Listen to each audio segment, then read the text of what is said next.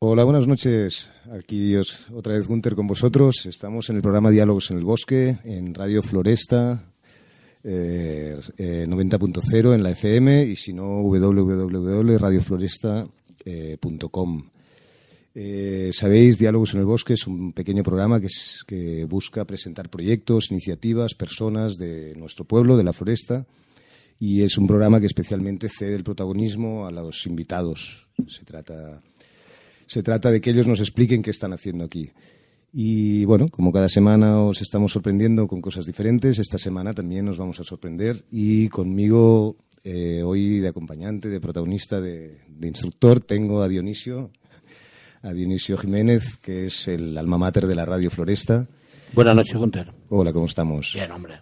Y nada, os dejo con él, que nos va a presentar a nuestro invitado de hoy. Nuestro invitado de hoy, que es Victoriano Maeso Camarero. Hola. Hola, buenas noches. Buenas noches. ¿Cómo estamos? Bien.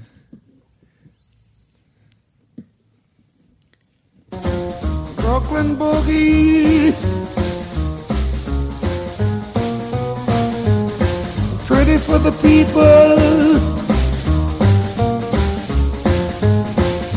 Flatbush Extension. Coney Island. Mm, and the Belt Parkway. And the boogie for the Brooklyn. Come in, boy. Lucino.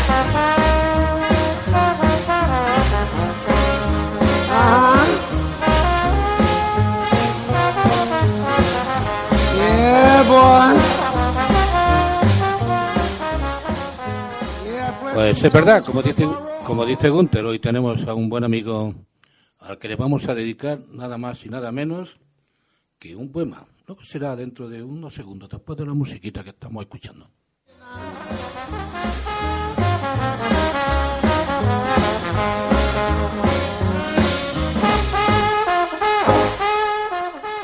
Un poema para ti, un poema para ti, Víctor. Muchas gracias. ¿Quién lo iba a decir?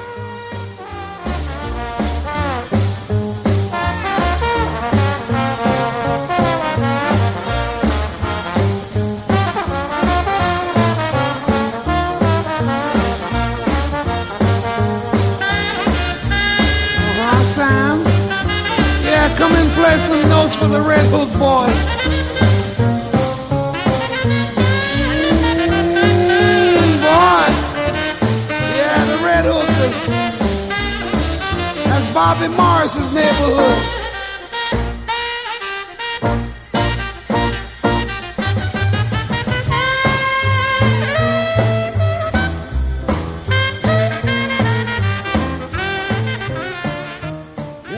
Ahora vamos a pasar, bueno, pues de esta música de Smoke, que es, un- es una maravilla, a una guitarrita que te va a traer muy buenos recuerdos, ya verás, ya verás.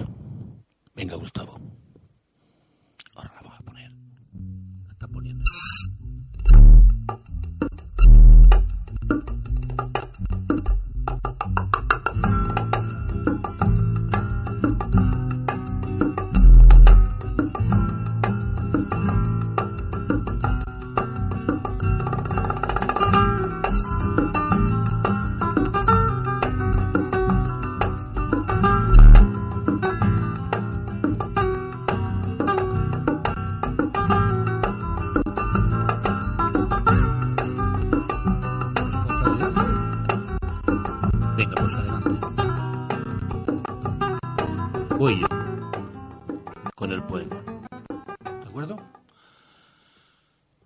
Guitarrita tendrá que esperar.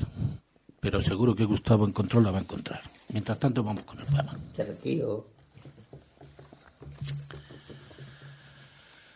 Qué lástima que yo no tenga una casa, ni una espada, ni un abuelo que ganara una batalla, y que tenga que venir aquí a contar, como voy a contar, cosas de tan poca importancia.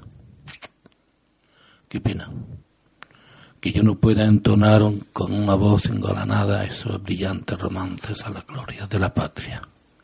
Qué lástima que yo no tenga una patria.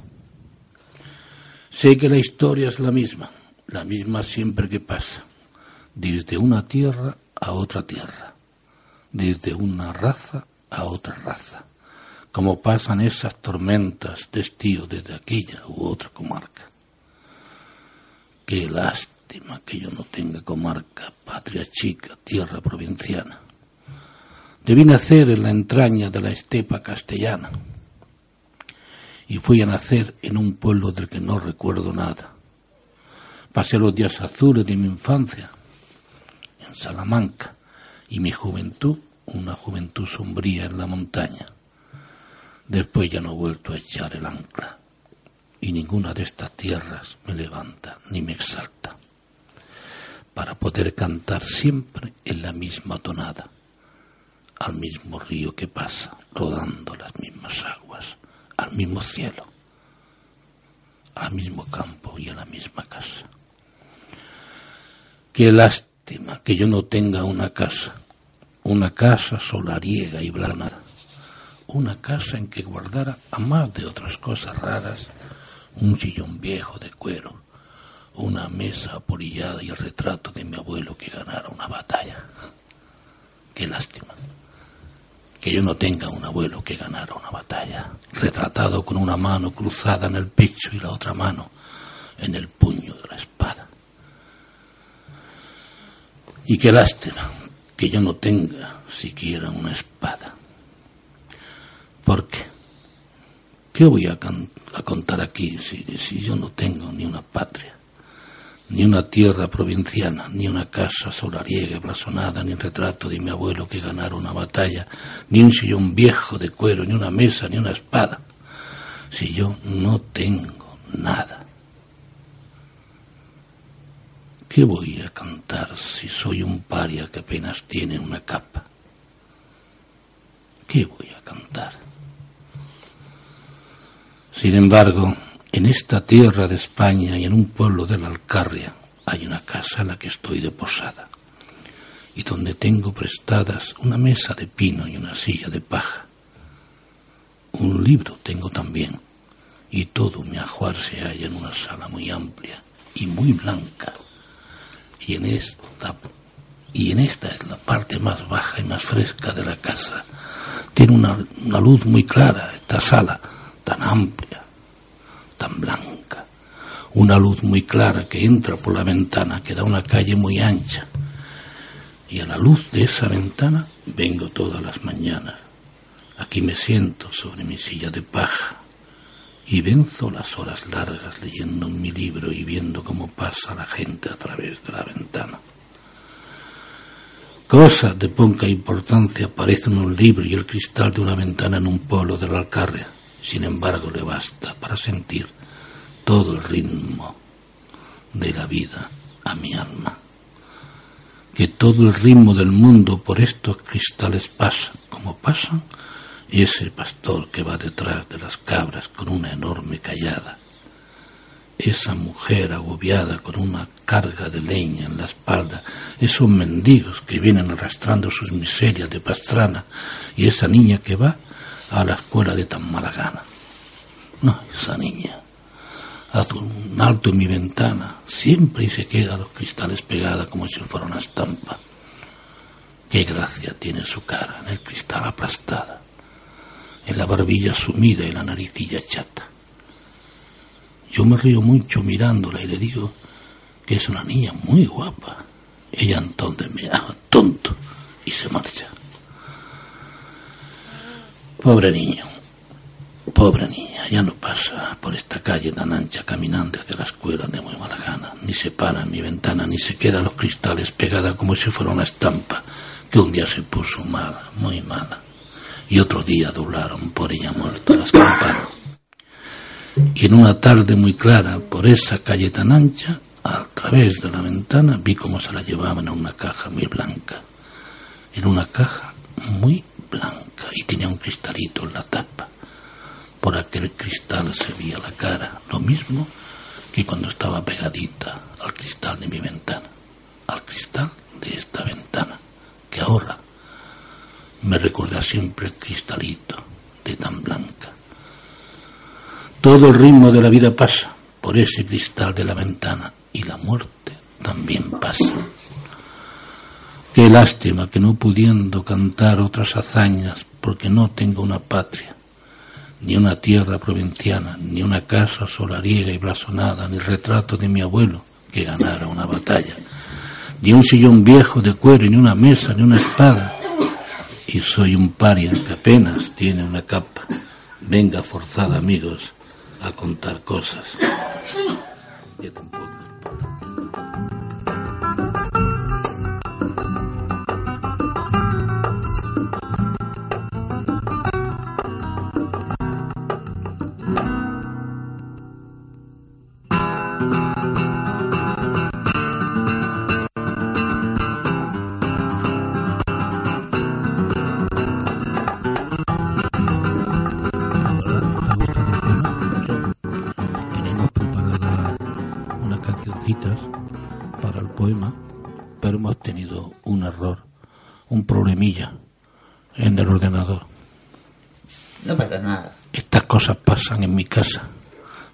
Ni una espada. ¿Qué te pasa con la tos? El tabaco, El tabaco. Pues deja de fumar, hombre. no puedo. ¿No? Si fumo de los cinco años. Desde los cinco años fumas. ¿Eh? A mi padre quitaba cigarros sueltas. Víctor, te hemos ido a buscar al cajero. Allí duermes cada noche, ¿no? Sí, Y te ríes. porque me hace gracia. Pero tú recuerdas una camita blanca, ¿no? Una camita de sábanas blancas en tu casa, La con tu madre. menos, la echo de menos. Mm. ¿Dónde naciste? En Soria. ¿Dónde? ¿Del mismo Soria? Sí, Soria capital. Soria capital. ¿Y qué recuerdas de allí, de cuando naciste, de cuando eras chiquitajo? He sido muy, re- muy rebelde. No, no, cuando eras chiquitito eras rebelde también. También era rebelde. ¿Con tres años? Bueno, ¿Cuatro? ha- hacía mucha filigrana. Le rompía a mi, a mi madre los platos, todo. Tres años y cuatro años. Bueno, la filigrana es una forma de toreo, ¿eh? Más o menos. ¿Mm? Como la Verónica. ¿Qué hacías filigranas tú? He sido, he sido mucho, muy, muy malo, de pequeño. ¿Los niños cuando son pequeños son malos? Yo sí, fui, Sí. si al colegio que estaba estudiando lo robé y toda la locura. Pero no, ¿qué recuerdas de, de tu familia, por ejemplo, de tu madre? La quiero mucho, bueno, la tengo muerta, ¿no? Lo que pasa es que mi hermana siempre ha estado encima de ellos. No, no, tú, de pequeño. Imagínate, ¿no? Estás de- con cinco o seis años. ¿Hasta dónde llega tu memoria? Yo ya con 12 años era como un adulto. No, no, antes de los 12 años, cuando tenías 6, 7, 8. Era muy revoltoso. ¿Y tu madre? ¿Cómo era? Me quería mucho. A bueno, tapaba muchas cosas de mi, a mi padre, de lo que yo hacía. ¿Le ocultaba... Muchas cosas. No, digo, ¿le ocultaba a tu madre o tu padre las cosas malas que tú hacías? ¿Porque era él que te reñía? Mi padre me pegaba palizas con, con el cinto y con la arbilla. Te pegaba. ¿eh? Y yo me metía bajo la cama. Y se cabreaba aún más. ¿Y cuántos años tenías? ¿Qué recuerdas? Ocho o nueve años. Ocho o nueve años, ya te pegaba tu padre. Pero palizas. Entonces, de quien tiene mejor recuerdo, naturalmente, es de tu madre. Mi madre sí, mi madre nunca me ha pegado. ¿Y qué te decía tu padre? ¿Por qué te pegaba a ti? ¿Por qué te pegaba? Porque rompía cristales. Así. Piedra los cristales lo rompía. Y mi madre lo pagaba. Pero no le hacías caso a tu madre. No. Ni a tu padre. tampoco. A nadie. A nadie. ¿Cuántos hermanos sois? Dos. ¿Cómo se llama? Mi hermana María Paloma, maestro camarero. ¿Cómo? María Paloma, María Paloma, maestro camarero. María. María Paloma, ¿Y tu, pa ¿Y tu hermano? soy yo. No, son dos, dices. Dos, ella y yo. Ah, bueno. ¿Tú y tu hermana? Yo soy mayor que ella, 22 meses. Y tu hermana era mm, tu hermana era más más tranquila que tú. Sí. Una vez de pequeño quise indu- indujarle a un robo. Lo padre se echó para atrás. Éramos adolescentes. Sí, pero eso, eso fue después, ¿no? Y luego en, en la escuela, por ejemplo, fuiste a la escuela de, Sí, de, no- chiqui- nueve de. Chinorris, De los 5 hasta los 14. hasta los 14 años. ¿Y qué estudiaste allí? La enseñanza primaria y todo esto. Hice el segundo bachillerato. Y tenía buenas notas. En dibujo. ¿Y qué te gusta dibujar? Soy un maestro del dibujo. He hecho 3.000 retratos, pero la cárcel. ¿Pero qué dices? No, digo, cuando eras chiquitajo, dibujaba ya. ¿Tú le harías un retrato al Gunter? Pero de fotografía. ¿Sí? Porque lo tengo que sacar a escala. ¿Y al, y, y al Octavio con el bigote a- ese tan feo que tiene? A cualquiera. ¿Sí? ¿A cualquiera? Yo no, no lo- ¿Tú lo sabías esto, Gunter? No, esto es algo así. Soy maestro, no soy maestro del dibujo. Lo que pasa es que no tengo un estudio para pintar. Si no, pintaría. Ay, tío, te vamos a facilitar, te vamos a facilitar las cosas en, aquí en, en esta emisora para que puedas pintar. Tener un cuarto. ¿Qué te parece si lo pones en la plaza de la estación, allí donde está el foro y la, No, y la floresteca y, te- y pones un caballete y empiezas a Ay, pintar? no, el sitio Bueno, donde tú quieras. Era, era porque ahí coincides con tus amigos. Sitio cerrado. ¿Eh? Sitio cerrado. ¿Recinto cerrado? En, en un cuarto, ahí lo hago. No, hombre, no, pero el recinto cerrado es porque tiene la, tienes todavía el- la, la cosa de la cárcel. Porque el recinto cerrado lo que tienes que es respirar de la libertad, no del recinto cerrado. He, he ganado muchos primeros premios. ¿Sí? ¿Y qué pintas? Fotografía. Me das una foto de carnet Sí. y te lo hago así. Cuadro. Autorretrato. He hecho unos 3.000. ¿Y por qué no seguiste con, con la pintura? Porque ahora no tengo sitio. Bueno, pero digo yo, cuando empezaste, ¿cuándo empezaste a sentir la inclinación por la pintura? A decir, hombre, la pintura me tira a mí. En el colegio ya salí con un don. Ya pintaba. Ya pintabas. Sí. Eso es un don que tienes, ¿no? Eres un artista entonces. Si ves un dibujo mío, sale fuera del papel, de la vida que tiene. Pues ya puedes estar saliendo del, de ahí, del cajero este, a donde duermes y empezar a pintar, ¿no? Pero tengo que tener una habitación. Cuéntame más cosas, Víctor, de la escuela. ¿Tienes amigos allá? ¿Cómo que Una, vez le robé al cura. ¿Robaste al cura? Bueno, pero eso no es un pecado. Tenía- Eso es un pecadillo solo. Yo tenía material de los cuadernos, cosas de esas. Sí. Ponte al lado del micro, Sí. Que esto no es Radio Nacional, ¿sabes?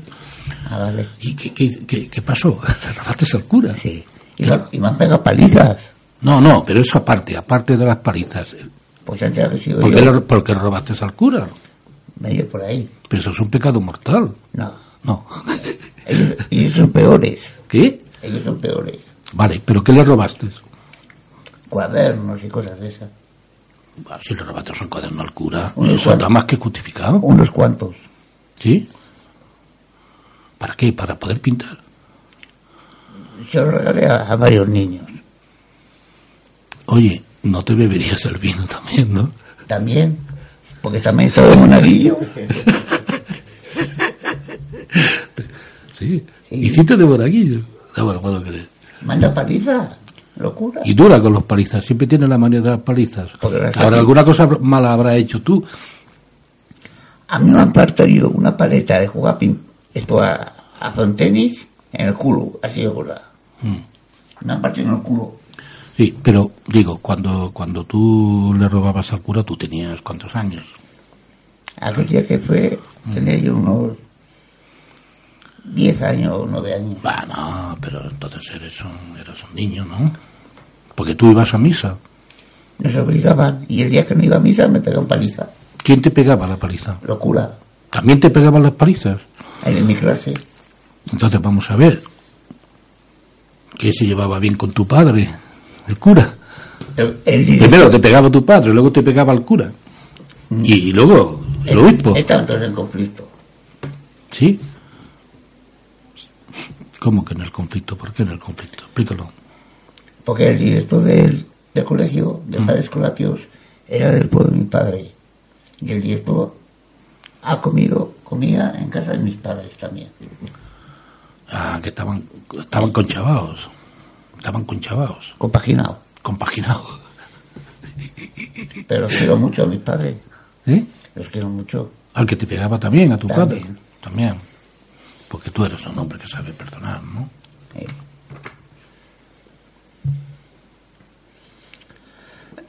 Oye, Víctor, Mm.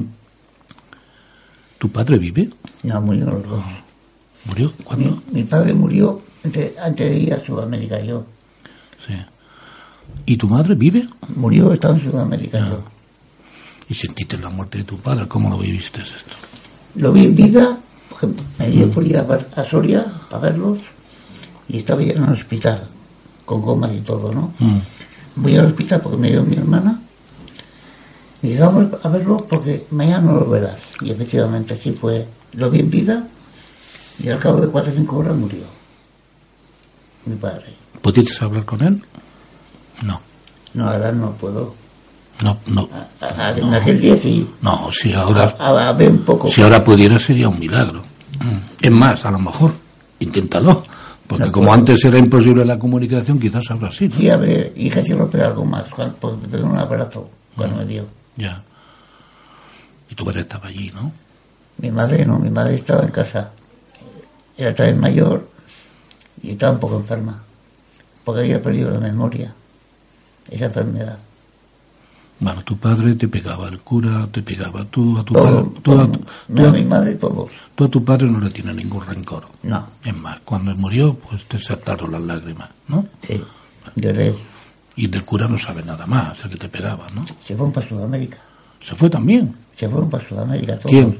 Cuando me hice más mayor, sí, los curas se fueron para Sudamérica, de misioneros. de misioneros. Sí, cuando me hice más grande, porque tenía venganza contra ellos. ¿Y a qué país fueron? No lo sé. Bueno, Víctor, y ahora damos un salto en el tiempo, ¿no? Mira, todo esto me está matando. Bébete un traguito, bébete un traguito de esto. Toma, espera. Te pongo un poquito de agua de esta que nos han dado. No, no le des golpes al Destilada, agua destilada. No, agua, bébete un traguito de agua. ¿Vale? Cada vez que te atranques un poquito, echas un trago y Vale. entonces tendrás menos todo. ¿no? Ok, eso lo, lo hacemos todos aquí, no tú solo. ¿eh? ya, ya lo sé. Bueno, ¿hasta qué, hasta, qué, ¿hasta qué edad te quedaste en Soria? Yo me escapé de casa varias veces. Lo que pasa es que ya con 16 años me escapé definitivo porque estuve en, un reformatorio en Valladolid. Estuve dos años. De reformatorio me escapé ocho veces. Me he ido para León. ¿Por qué te metieron en el reformatorio? Porque yo con 12 años he llegado coche robado. Me hacía el puente en un minuto. Son tres cabres, un rojo, un, azul y un negro. El azul y el negro daban las luces y el rojo ponía en marcha. Me lo hacía en un minuto. Y abría el coche en cinco segundos, con una espadita. Y después me lo llevaba. ¿Qué son espaditas? La- la- las gargas, Sí. de eso de fecha de los coches, Sí. las, e- la 80, 90 y 100 son las más duras y con esas se hacen las espadas. Cabe el coche cualquiera. Ahora ya no, Ahora ya no. pues son coches modernos. Yo cogía los cazones 30 que- deportivos y corría mucho. ¿Y qué hacías? Abrías y te largabas con el coche. Lo ponía a 200, 250 en un momento.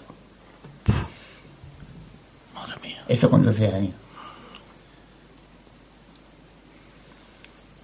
¿Y eso cuándo fue? ¿En qué año más o menos? Va, ¿Cuándo? ¿Cuándo? Con 12 años. Con 12 años. ¿Cuándo, ¿Cuándo dejaste Soria?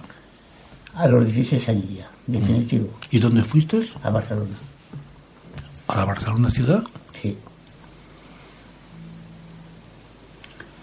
¿Y por qué elegiste Barcelona?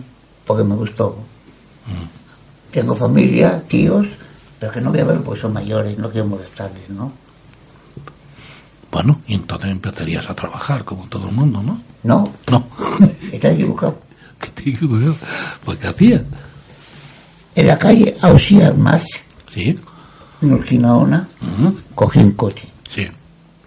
Ese, por suerte, tiene la llave expuesta. Ah, Y me fui para Gerona. sí. Pero me equivoqué de carretera. En vez de, pues, en vez de ir por el nacional, me metí por la autopista. Sí. Y no tiene para pagar peaje, tiene solamente una peseta.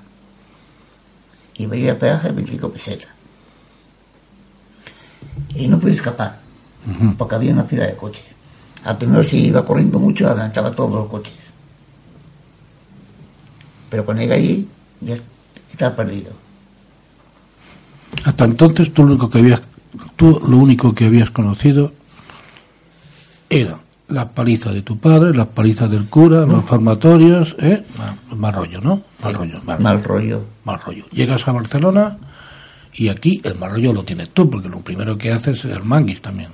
Claro, no me quedó, todo- no me quedó toda opción. Porque podías trabajar, mucha gente trabaja. ¿Eso en qué año era? Pues el 71, Bueno, o sea, pues, en, eso- en esos años había curro, hombre. ¿Por qué te tiraste a, y a- y también la ley de vagos maleantes, Ah. la pedura social. Aquí empezaste a encontrar a amigachos de, de malas topas. Sí. ¿No? Sí, bueno, bueno, eso, esta historia que ahora que, que ahora, Ahora que, vamos que vamos a Ahora sí, empieza. que ahora empieza el mogollón, ¿eh? La vamos a te la vas a contar al Gunter y a mí, pero eso va a ser después de que oigamos una musiquita para que tú puedas echar un buen traguito de- de agua. No, no, no, de ahora, los ahora. chichos, por ejemplo, De los chichos, bien, me parece bien. estuvo preso uno de ellos. Venga, pues vamos a escuchar. ¿Te gustan los chichos? Sí. Venga, adelante. Que a lo mejor de muchos lados. Venga, pues venga, los chichos. Todo es una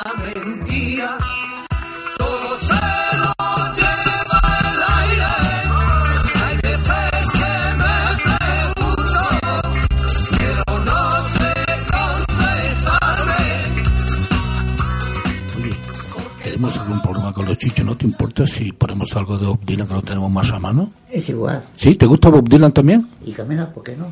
Sí, él tiene una canción muy bonita también, a un ladrón.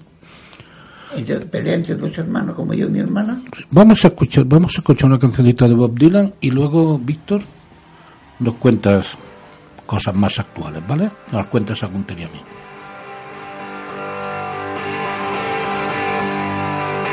When you're lost in the rain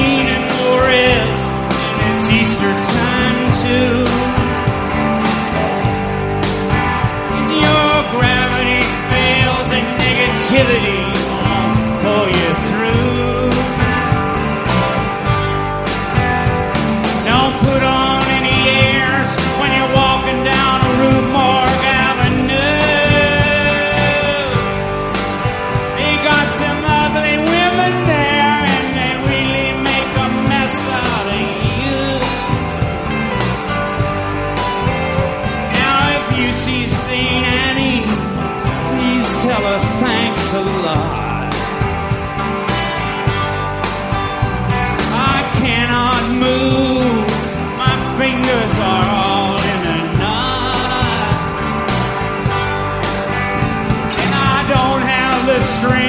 To get up and take another shot.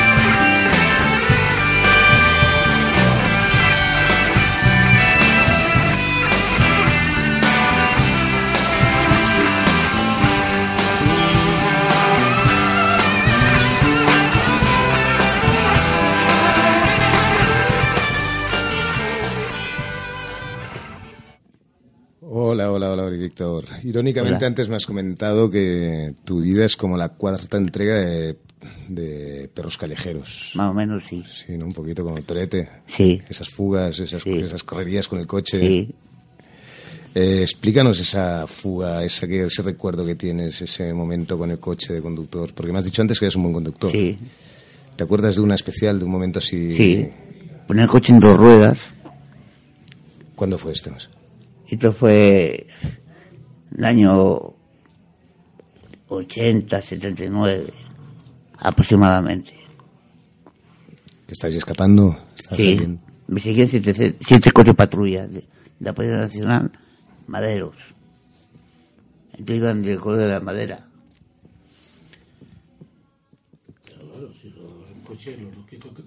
A la policía, ¿no? Me estaban siguiendo y pegándome tiros. ¿Tiros también? Sí. Porque había yo robado el coche. Se pensaban, se pensaban en otra cosa. Y puse el coche en dos ruedas y pasé en dirección por día en un camino de autobús. Al final parece que estás orgulloso de tu vida, ¿no? Me has No me arrepiento. me has comentado que has sido como el Robin Hood a lo español, Sí. porque repartías todo tu dinero. Sí, He visto que tienes eh, fugas desde primera infancia del cole, de Sí. tus padres, Sí. del, del reformatorio, después Sí. también fuiste a la mili, te llamaron a filas, hice campamento después de Serté. desertaste. Sí, y me escapé con el mosquetón y cinco tiros. ¿Y eso? Y encima de a centinela le salté los dientes de un curatazo, a un lo mío. Ay, Ahora iba de interpostizos. Entonces. ¿Y cómo empezaste entonces? ¿Escapaste? ¿Desertaste? ¿Estuviste preso? Te- Dos meses de calabozo, solo. Dos meses de calabozo y entonces... Me llevaron al hospital de Zaragoza y salí excluido total. Me echaron por idiota. Pero, Estaba mal. guay, entonces que te hiciste, te hiciste Me poquito- loco. Te hiciste el loco. Muy bien. Me salvé de nueve años. Y soy militar en Mahón. Y bueno, entonces ya una vez saliste de la mili, te fuiste a Barcelona, como has comentado antes, y empezaste una vida entretenida, potente, aciaga. Sí. Eh, como estamos en el año 75 ahora más o menos, ¿no? Para ligar Sí. un poquito la correlación. Y explica cómo te ganabas la vida, ¿qué hacías? En el año 76 pagué un delito que no cometí.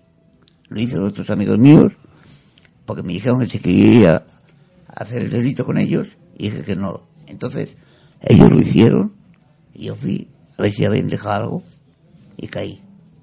Que era un bar. ¿Qué significa el dedito? Un bar.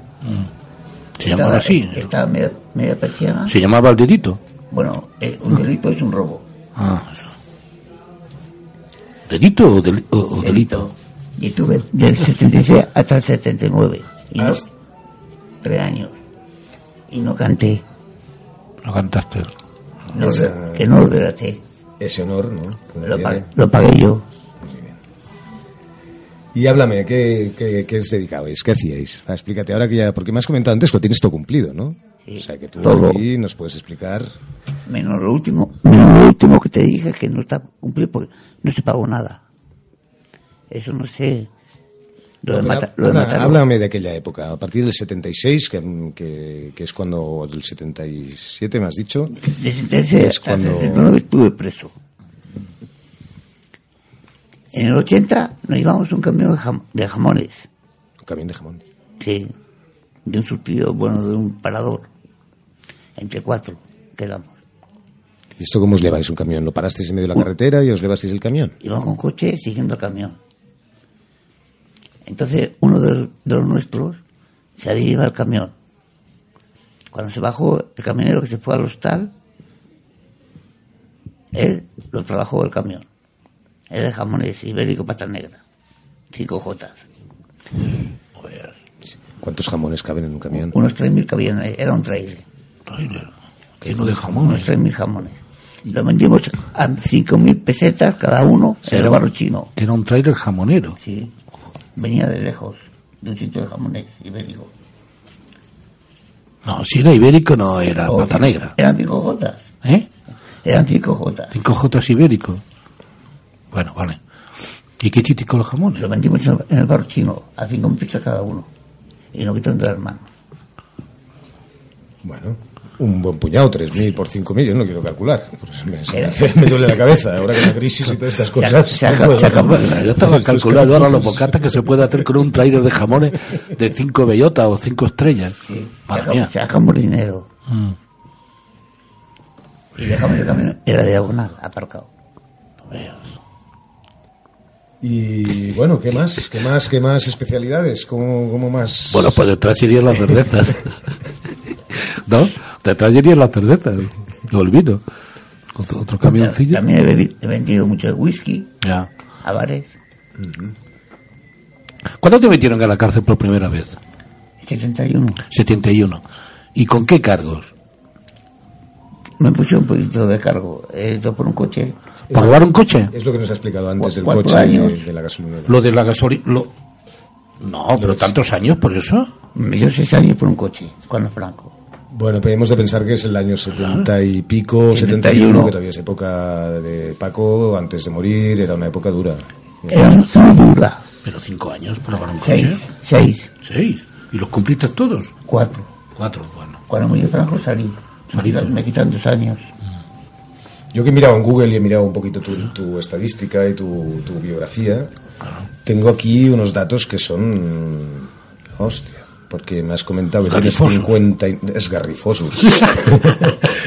me has comentado que tienes 59 años, pero me pone una estadística en Google Quiero que lleguemos a que tienes a los atracos. 33 años en la cárcel, Sí, de 59. que es Ok, un- pero- Quiere decir que aquí haya habido algo más de robos de Ah, porque, coches, porque ¿no? el Google ha tomado con él. Atra- aún no me llegado los atracos. Bueno, pues explícanos, explícanos En esta el fase. 81. En el 81 decidiste subir el nivel y dedicarte a algo más enjundioso. Me dejaron una pistola fiada. Un revólver 38 especial 6 pulgadas. Era mina. Un traficante amigo mío. Cuando hice el primer atraco le di 200.000 pistas por, ese- por esa pistola. La pregunta obvia es, ¿la disparaste? ¿Eh? ¿La disparaste? Nunca. Bueno, Bueno, me se, se comprobó en el campo.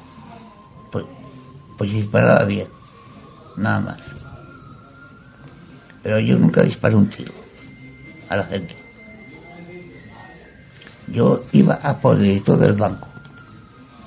Solamente. Iba de traje y con mi maletín. Y él me ponía el dinero en el maletín. Yo se lo enseñaba en, su despacho. Es un tío asegurado. Yo no robaba a la gente. Yo me pedía el dinero, cogía, le saludaba encima y me iba. Así tuve un año entero. De todo el año 81 hasta que me cogieron en 82. com- Porque cometí un fallo. Y a ver, a ver, explícame, ¿cómo se hace esto? ¿Tú te disfrazabas, ibas con iba de incógnito, con una iba media en la cabeza? ¿Cómo? iba- yo tenía maletín de disfraces. Pero estos bigotes, cejas, todo. Yo dormía en hoteles. Siempre. Nunca estaba en- dos días en un hotel solo. Desaparecía. Entonces te disfrazabas para cada operación Un día sí, un día no. y cambiabas tu imagen. Sí. Entonces ya habían vídeos, bueno, ya habían vídeos, Claro, cámaras y yo todo salía, esto, ¿no? yo salía en el caso cada semana. El caso, para que nuestros oyentes lo sepan, es una revista de sucesos que se publicaba durante En, en, en Almería. la época, ¿no? En Almería. Y tú cada semana No, no, se publicaba en Madrid. El caso, No, en Almería. El caso en Almería. Bueno, el caso de Almería. Sí. Es un, un periódico. No, se de editaba, delitos. no, se editaba en Madrid, pero también se editaba en Almería. En Almería. Mm, También, también. sí, sí. Dime, dime. Bueno, otra pregunta, otra estadística que he visto en este internet tan fantástico que tenemos hoy, que sale de todo. Ah, bueno. Me hablan de 77 detenciones. 76. 76 detenciones. ¿Te guardas una para...? No, no, nosotros 76. 76 detenciones. Pues, Yo- y 22 condenas. Sí, esto ya lo habíamos comentado antes. Ah, no, 22 condenas. 76 detenciones. Esto es una relación. Pero tengo colegas que tienen ciento y pico. Sí, bueno, ya. Y, no, y hay gente que no tiene ni una, claro. Ya está. Ah, también vamos a, vamos a tomar ejemplo de los que no la tienen. Ujú. Vale, vale. Bueno, pues ahora me parece importante recordar que ya has pagado con todos tus culpas, Sí, con, todos tus, con todos tus de esto, que en estos momentos estás limpio, que no tienes blanco, ningún... ya. Blanco. Y entonces también yo tengo la suerte, y voy a decir la suerte porque Víctor es un amigo conocido desde hace años. Yo tuve un bar en Valldorech hace un tiempo y él era un cliente el Sol. as- en el Bar Sol y él era un cliente durante unos años muy asiduo. Entonces ya tenemos una relación. En aquella época Víctor no vivía en ningún cajero porque no había ninguno cerca. Entonces vivía en medio del bosque Iba con dinero. con cuatro mantas, llovía y él seguía con sus mantas en el bosque, una cosa increíble. Víctor es una persona que ha sido capaz de vivir con nada durante mucho tiempo seguido, pleno invierno, y nunca se ha quejado, siempre bien vestido, una sonrisa. Os digo de verdad que es una persona con unas capacidades impresionantes en este sentido. La última vez que nos vimos en aquella época, me acuerdo que te habías juntado con, nos habías explicado que te juntabas con los colombianos para hacer un transporte, no sé qué. En aquella época me explicaste que estuviste... negros. Me, me explicaste que estuviste preso también en Sudamérica unos años, ¿no? Y que allí tuviste la suerte de disponer de, bueno, de tener familia, de que tu hermana te fue de gran ayuda. Eh, ¿Cómo ha sido la relación con tu familia después de irte de casa? Y con toda tu esta historia, porque claro, para la familia es difícil, ¿no? Aceptar... un- Estando en Sudamérica, ahí preso, entonces mi madre aún no había muerto, vivía. Hablaba con ella también por teléfono y con mi hermana, eso mensualmente. Pero cuando murió fue un palo muy duro para mí. Todos los meses hablaba con mi hermana y, y con mi madre. Pero un día se puso mi hermana y me dijo mi, herma- que mi madre había muerto. Fue un palo muy duro para mí.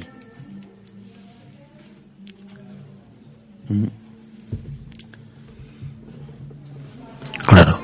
Es que cuando se muere una madre, pues es un palo muy gordo. ¿No? Mi madre estando a 10.000 kilómetros de distancia. Vamos a ver, Víctor, y ahora con, con 76 detenciones y con treinta y tantos años de cárcel, 33. 33 años de cárcel, 33. ahora 33 con la edad de Cristo. Y contando los de Sudamérica, 36. Ah. Bueno, ¿y ahora qué vas a hacer? Eso es lo que me preguntaba Luther me- antes de entrar. Digo, no, no, este hombre ha dé- cambiado mucho. Quiero ¿Ha una cambiado? habitación o un piso. Sí, pero que tú, tú que estás dispuesto a dar a la sociedad también, porque aquí no se dan las cosas, sabes que en este país, y supongo que en ningún otro, no se dan las cosas como, como así, hay que ganárselas también, ¿no? ¿Y cómo me la puedo ganar si no puedo trabajar? ¿Por qué no puedes trabajar? La piel izquierda te- la tengo mal. Más en una culebra. La tengo chunga. Pero a lo mejor de portero, de, de- ¿no? En algún sitio, ¿no?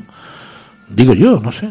¿Qué, qué, qué, vas a hacer ahora con tu vida? ¿Qué vas a hacer? Porque tú eres un tío joven todavía. Lo que pasa es que tengo unos colegas en Barcelona Sí, que para dentro de un año están preparados un trabajo bien.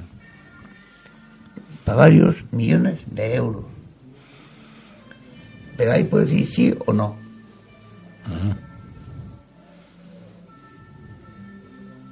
¿Qué tipo de trabajo? No lo expliques. No puedo explicarlo. No, no, pero ahora, no, no puedes, ya está, tú has, tú has cometido un montón de fechorías, No, has pagado por eso y ahora ya eres una persona, como tú dices, Ahí no puedes en blanco. nada. Tú estás ahora en blanco, tú estás durmiendo ahora ¿El cajero? en el cajero, pero bueno, tú lo que quieres es una habitación, como todo el mundo, con una... ¿eh? Con Como no me den una habitación, mejor toda la vez. Sí. No, no, no te cortes nada. Tú no, ¿Has visto tengo los brazos? no. Víctor, por la radio no se ve. Oye, Víctor, Víctor, ¿y, y si alguien te regalara, por ejemplo, alguien que nos está escuchando ahora en, en la radio Floresta o de aquí, ¿no? y los que están escuchando por aquí en el estudio, que ve como ves hay algún grupo de gente por aquí. Si alguien te regalara un caballete de pintura y empezaras a pintar esos famosos retratos que tú dices, ¿te animaría? Una mesa. Un papel, especial, marca inglés, de 50 por 60. ¿Qué te parece, Gunter? La idea. Si hacemos una recolecta y le regalamos un caballete, lo de la mesa ya es más complicado. Una mesa, ca- caballete no. ¿Eh? Un caballete para pintar óleo, pero la mesa para pintar. Ya, pero las dos cosas no te, no te las vamos a poder lo- lograr. A lo mejor sí, pero ¿dónde vas a poner la mesa? Yo quiero una habitación primero. Y duro con la habitación, pero si no tienes habitación ahora tienes que hacer algo. O me pongo en el cajero. Ya, de- ¿Qué haces? en el- Tú eh, te, te levantas por la mañana, ¿verdad? ¿A qué hora? A las seis y media A las seis y media, cuando el personal empieza a venir por ahí, ¿no? Vale, ¿y luego qué haces? me voy al bar la tasqueta, la Sí. ayudo, le barro la terraza, Vale, le tiro la basura vale. y qué más, y, y nada más, y todo el día ahí, Ah, ¿Y luego? Ahí me quedo. Bueno, pues nosotros, nosotros te, te damos una sugerencia, tú la coges o no. ¿eh? Nosotros te regalamos un caballete para pintar. ¿eh? La silla, cualquiera de las en el bar, y empiezas a hacer retratos. ¿De acuerdo? Pero quiero tener una habitación. Bueno, pues también, vamos a ver, pero empieza por ahí quizás, ¿no? No, yo No, quiero una habitación. Tú quieres una habitación. Bueno, Gunter, pues Víctor, eso ya me es más comen- complicado. Sí, no, yo porque he hablado bastante con Víctor Claro. y entonces él me ha comentado y de su de su plan o de su inicio, ¿no? Se quedó muy sor- bueno, me dij- te quedaste muy sorprendido de la amabilidad de la gente de la floresta en el cajero durante toda la campaña de Navidad, porque recordemos que viene de, está en el cajero desde Navidad, todos los días de Sí. festivos de Navidad ya estaba Víctor durmiendo en el cajero y se sorprendió agradablemente de la generosidad del- de la gente del barrio, ¿no? Del, especialmente de la generosidad de los clientes de- del cajero y de los vecinos de- de la- del bloque de pisos donde está ubicado y tuvo muchas ayudas a nivel de apoyo, a nivel de, de- de- de limosna, a nivel de, de Sí. mantas, de comida, de ¿Puedo propuestas. decir algo? Sí, claro. Tengo una amiga que se llama Fátima, Ajá. que trabaja en terraza, es enfermera. Fue la primera que me ayudó. Y la quiero muchísimo, más que mi propia, casi mi propia vida. Pero a lo que iba, a lo que yo iba por, con este comentario, más que nada era que el compromiso que tú me habías expresado de que tú habías decidido jubilarte, en- entre comillas. Yo sí habías que me- encontrado un espacio, un sitio, un barrio donde te sentías cómodo y donde pensabas que era un buen sitio para jubilarte y dejar de y cambiar un poquito de vida, más que nada porque ya te resultaba también con la edad y con el dolor de huesos y el cuerpo, pues un poquito difícil eh, desarrollar tu actividad laboral, por decirlo de alguna manera. Siete meses. Entonces, eh, bueno, yo creo que el tema de la pintura es muy importante en el sentido de que allí tienes una cosa que hacer y creo que también es importante. Pero yo lo haría en un cuarto cerrado. Eh, sí, Víctor, pero hay unos condicionantes. Yo creo que extendiendo un poquito lo que ha comentado Dionisio de facilitarte o buscar algún oyente que te facilite eh, la posibilidad de pintar, yo voy a hacer un pequeño llamamiento a la posibilidad de que alguien del barrio o alguien que escuche el programa pues te facilite un padrón, porque tengo entendido que es el gran hándicap que tienes para que te puedan ceder una habitación, que tienes un benefactor que te podría conseguir una habitación que un padrino. a cambio del padrón. Eh, yo creo que es una bonita, o también un bonito llamamiento para el programa o para, la- para nuestros oyentes, a ver si conseguimos que alguien te pueda empadronar en su casa y esto permita que tú puedas acceder a esa habitación que necesitas para jubilarte. Porque esto, la verdad, se me se ponen los pelos como escarpia cuando pienso en tu oficio, ¿no? Eh, bueno, con esa puntualidad florestana que tenemos, hemos empezado Hombre, tarde. que, Víctor, que te queremos echar una mano. Pero claro, si cada vez que te... Échame ahí caldo. No, no, espera un momento, espera un momento, espera un momento, que esto no es un bar, Víctor, que estos son estudios, ¿sabes? Aquí no se bebe, aquí solamente se bebe agua, como has podido ver. Eh, ¿Verdad, Gunter? Agüita, bueno, agüita fresca. No os habéis dado cuenta, son, pasamos Sí. un rato de la hora, tenemos a nuestros compañeros de diálogos, ay, de, del Rincón del Maya Rincón esperando, del Maya esperando y ahora nos vamos. Ahora esperando a entrar. Eh, nada, eh, una despedida, Víctor, ¿querías explicarnos alguna cosita final, algún comentario? ¿Quieres comentarnos algo más sobre esta ¿Y apasionante... qué puedo decir? Ah, pues no sé. Dar la buena noche a- Jordi. ¿Quieres darle recuerdos a Jordi? Pues dale recuerdos a Jordi. Jordi, buenas noches. Hasta mañana. A las 7 en punto. Bueno, eh, gracias Dionisio por este apoyo, por esta entrevista tan bonita y esta poesía tan bonita que nos has leído. Gracias a ti, Gunther, por darme la posibilidad de venir a tu programa. Quiero aprovechar el programa última hora para presentaros una convocatoria a una manifestación eh, que hay ahora en Barcelona el 8 de marzo. es. una manifestación que se va a hacer a nivel internacional. Hay convocatoria en muchas ciudades de Europa y del mundo. Es una manifestación. es- hay que recordar que el día 8 de marzo es el Día Internacional de la Mujer y naturalmente con esa famosa ley del nuestro ministro, el señor Gallardón, pues también va a ser una manifestación contra la famosa ley del aborto. Gunther, aquí hay una convocatoria a la floresta. Sí, y entonces lo que os invito ahora es para el día 8 de marzo a las 18 horas en la Plaza de la Estación, delante del Forn, hay una convocatoria para todas las personas que quieran ir en conjunto desde la floresta. Eh, también eh, se va a hacer una performance y bueno, yo ahora exactamente los datos no os los puedo dar, pero un par de horitas antes van a quedar para preparar un poquito la performance. Eh, para más información siempre podéis contactar eh, con Isa en el Forn, que con bueno y muchas más gentes, pero la Isa en el Forn os puede ayudar y os puede decir. Claro. Y nada, y con esto, aprovechando, aprovechando esto y dándole entrada a nuestros amigos, o me despido esta semana de vosotros y hasta la semana que viene. Muchas gracias. Cada semana.